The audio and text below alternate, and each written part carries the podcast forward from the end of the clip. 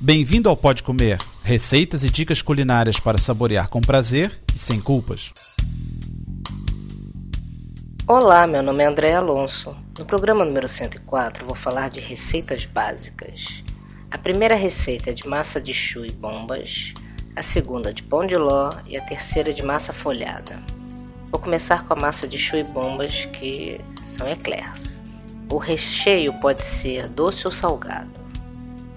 Então precisamos de 300 gramas de farinha de trigo, 500 ml de água, uma pitada de sal, 4 colheres de sopa de açúcar, 4 ovos e uma colher de sopa de manteiga ou margarina.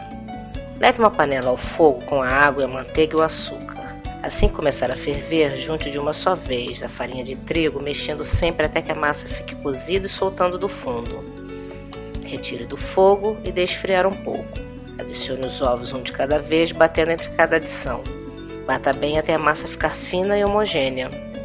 Unta-se um tabuleiro com margarina e polvilha-se com farinha. Põe-se a massa no saco de pasteleiro, com bico estreito e liso, e coloca-se no tabuleiro formando bolos compridos e curvos, como caroços de feijão. Leve-os a forno quente para cozerem, cerca de 20 minutos. Agora o pão de ló.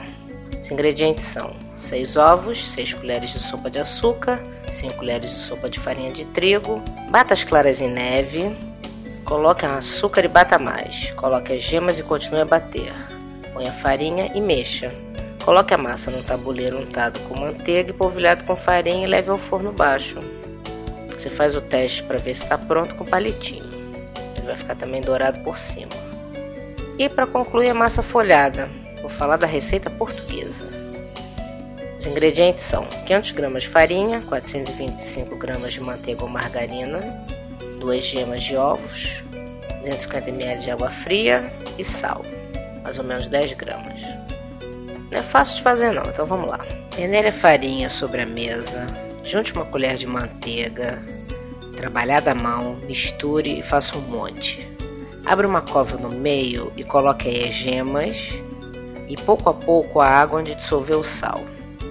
Amasse rapidamente, molde uma bola e deixe descansar pelo menos 20 minutos. Estenda a massa em círculo e coloque por cima a gordura cortada em quadradinhos. Cubra a gordura com a massa, de modo a ter uma bola, como se fosse um embrulho. Estenda a massa com um rolo e farinha, dando-lhe a forma de retângulo comprido. Dobre a massa em três partes. Dê-lhe meia volta e volte a estender e a dobrar da mesma maneira. Dobre a massa, como se disse, mais duas vezes, obtendo assim seis meias voltas e respectivas dobras. A massa pode descansar entre cada duas meias voltas ou apenas depois de quatro meias voltas. Depois de dadas as seis meias voltas, deixe a massa descansar 10 minutos, pelo menos, e estenda com a espessura desejada para o fim a que se destina. Esta é uma das muitas maneiras como se pode fazer massa folhada. Pode-se dizer que a preparação da massa folhada se divide em cinco etapas. A primeira pode ser feita só com farinha, água e sal ou pode levar um pouco da gordura total e gemas de ovos. A água deve estar bem fria e a massa deve ser feita rapidamente para não ganhar elasticidade. Deve repousar no mínimo 10 minutos. Segundo, pode fazer-se de várias maneiras, toda de uma vez, cortada em quadradinhos, num bloco retangular ou em bola conforme o método que se está a seguir. Pode ainda ser repartida em três partes e adicionar-se a massa entre as dobragens, primeira, terceira e quinta voltas. Qualquer que seja o método seguido, a gordura deve ter aproximadamente a consistência da massa da base. Não se bate, amassa-se com as mãos. A quantidade de gordura é sensivelmente metade do peso da massa base. Terceiro, estende-se numa tira comprida Levam-se as pontas até o meio da tira e dobra-se ao meio, ficando quatro folhas.